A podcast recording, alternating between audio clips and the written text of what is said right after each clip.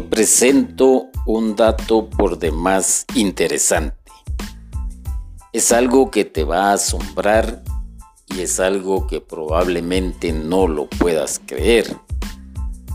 El corazón de dos que se aman, que se miran directamente a los ojos, pueden sincronizarse.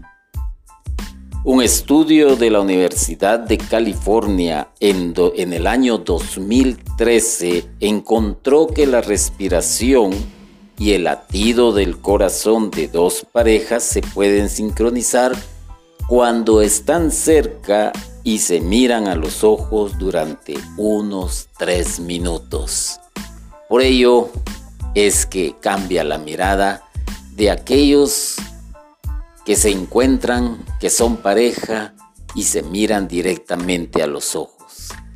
Imagínate tú todo lo que tú podrías sincronizar también con el corazón del Señor al contemplarle en el santísimo sacramento del altar.